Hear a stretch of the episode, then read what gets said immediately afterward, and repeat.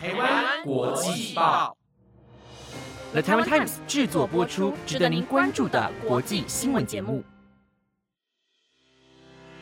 欢迎收听台湾国际报，我是杰安，马上带您关心今天五月十七日的国际新闻重点。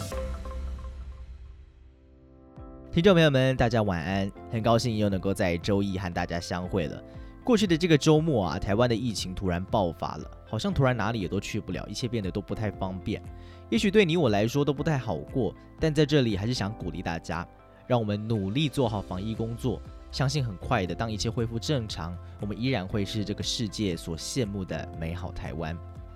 那么本周的国际新闻呢？待会我们将会告诉您，新加坡最近疫情也开始爆发了。十六号开始，他们宣布封城一个月。以色列跟巴勒斯坦冲突越演越烈，甚至炸毁了美联社媒体大楼。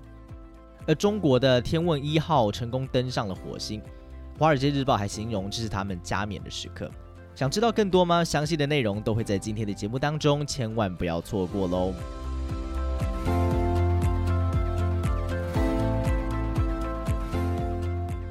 新加坡原本和台湾一样，都是世界眼中的防疫模范生，但是最近他们竟然也遇到了和台湾类似的情况，新冠肺炎疫情也开始在新加坡爆发了。昨天就新增了三十八例本土病例。因此，新加坡卫生部就宣布要提升防疫等级，启动封城模式。暂定呢，要从五月十六号到六月十三号，十九号开始，所有的中学、小学学生也要全面实施居家学习。而原本二十六号要启动香港跟新加坡之间的无检疫旅行协议，也就是台湾我们常常说的旅行泡泡，也可能会被暂停。新加坡的卫生局表示，我们必须采取果断的行动来遏制这些风险，因为任何一次闪失都可能导致无法控制的结果。而新措施开始实行之后，民众原则上都要改成了居家工作，而聚会跟家户访客人数更是限缩成了两人，餐饮业者也只能外卖或者是外送。根据彭博社报道指出，封城的消息宣布之后，新加坡币持续下跌了二点六个百分点，航空股市也持续下跌。而对于本土病例的激增，很多家长非常担心孩子在学校的安全，因此新加坡教育部长陈正生在记者会上宣布，将会采取预防性措施，从十九号开始到二十八号学期结束为止，所有的中学、小学学生都居家学习，以减少人与人之间的接触。但考量到有些家长的工作需求，像是一些幼稚园啦、学前教育中心、学生托管中心。都将会维持运作，学校也还是会开放一些少数有需要的学生返校学习，而有需要电脑等设备或者是网络的学生，学校也一定会给予协助。接下来要带您持续关心疫情的新闻，很多欧美国家的疫苗接种率都已经逐渐攀升，甚至有很多人是为了不想再戴口罩而去试打疫苗的。但是打完了疫苗，真的就可以不戴口罩吗？世界卫生组织 WHO 在十四号时就表示，民众即便已经接种了新冠疫苗，那些病毒正在蔓延的地区，其实还是需要戴上口罩的。世界卫生组织的流行病学专家范科霍夫就表示，要看病毒流传程度和疫苗的数量以及接种作业的普及程度，而且也跟那些正在散布的变异病毒是有关系的。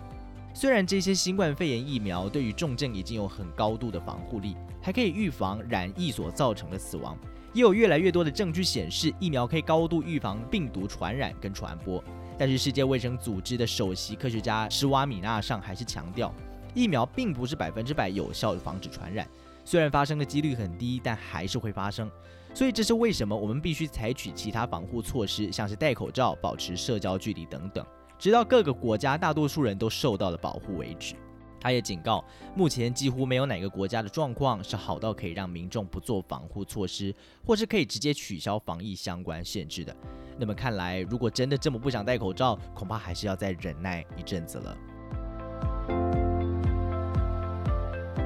接着要带您关心以色列跟巴勒斯坦激进组织哈马斯的冲突，可以说是越演越烈。军事冲突在十五号进入了第六天，已经造成了至少一百四十五名巴勒斯坦人丧生，而以色列军队也派遣战机空袭，破坏了很多建筑物，这其中就包含美联社等媒体所在的大楼，竟然也被列为攻击目标。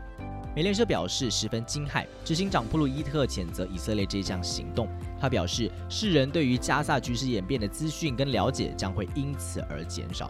而美联社报道，以色列在十五号炸毁了很多建筑物，包含了一名哈马斯民兵组织高层的住宅，杀死了一处难民营的一家十口，里头大多数都还只是个孩子。哈马斯组织则是一连串发射火箭打到以色列境内，持续到深夜。有一名住在滨海市郊的男子在家中被火箭命中身亡。对此，美国总统拜登看不下去了，在十五号分别打电话给双方领袖，呼吁应该要降低冲突。而联合国安全理事会也在昨天就以巴的情势召开了会议。会议之前，人道组织红十字国际委员会呼吁各国领袖应该要动用最大的影响力来阻止以色列和巴勒斯坦持续升高的冲突。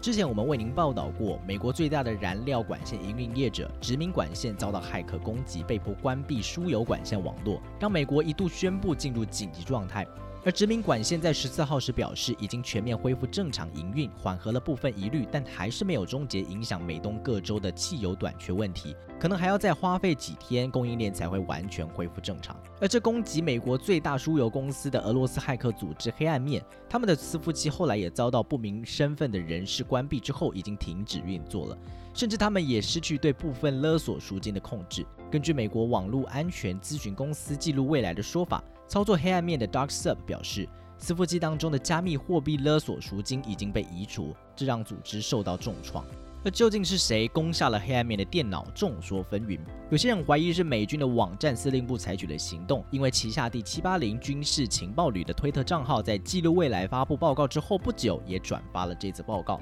不过，网站司令部在国会的听证会时间被问到这个问题的时候，则表示不会谈论这个单位的任何行动。接着带您关心，中国虽然之前有火箭碎片掉回地球，让世界虚惊了一场，不过最近还是传出了一个好消息，就是中国的天问一号火星探测器搭载的祝融号火星车，在十五号上午七点十八分成功登陆火星，这让中国成为了继美国、苏联之后第三个成功发射太空探测器登陆火星的国家，也代表着中国星际探索的能力已经赶上美国，可以跟美国竞争太空领导权。《华尔街日报》甚至还以“成功登陆火星，中国的加冕时刻”为报道标题，指出中国近年来在太空领域不断的进步，迅速的实现了各项目标。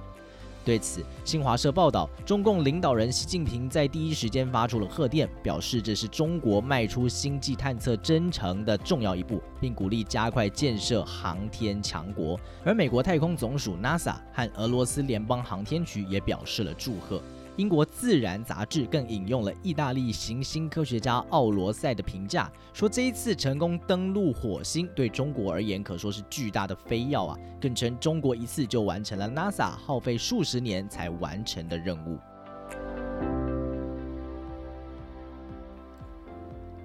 新闻的最后要带您看到，根据韩联社报道。因为美国正在借由政策的补助，希望在全球市场吸引更多的半导体公司到美国设厂，来扩大它的市场占有率。因此，在一份调查报告当中显示，南韩和台湾的台积电未来晶圆产能市占率可能会进一步的下降。根据市场研究调查单位 Counterpoint Research 的估计，二零二一年南韩的全球晶圆产能大约可以到百分之二十，目前在全球市占当中排名第二。但是到了二零二五年将会下滑到百分之十九，二零二七年则会降到百分之十七。而台湾的台积电在全球晶圆产能市场的市占率也将会下滑，从二零二一年的百分之五十五下滑到二零二五年的百分之四十四，再到二零二七年的百分之四十。但台积电依然会是全球产能的龙头。而针对南韩在晶圆产能市占率逐年下滑的主因，报告认为是因为美国政府积极的鼓励跟补助，吸引了包含了台积电、英特尔等半导体企业在美国建立晶圆工厂进行生产。而南韩的三星未来也希望能够在美国设立晶圆厂。在这样的政策之下，因为美国新设晶圆厂的制程节点都在五纳米以下，这使得到二零二五年，美国在晶圆产能的全球市占率将会超越南韩，达到百分之二十一。以上新闻由 The Taiwan Times 制作播出，每周一至周五晚间十点，我们都将为您整理当天的国际新闻重点。如果您有特别希望获得哪一些不同类别的新闻内容，都欢迎您可以在下面留言告诉我们哦。同时也想邀请大家，如果你喜欢我们的节目，就一起用五星评价来鼓励台湾国际报 Podcast 吧。我是杰安，感谢您的收听，祝您有美好的夜晚，我们明天见，再会。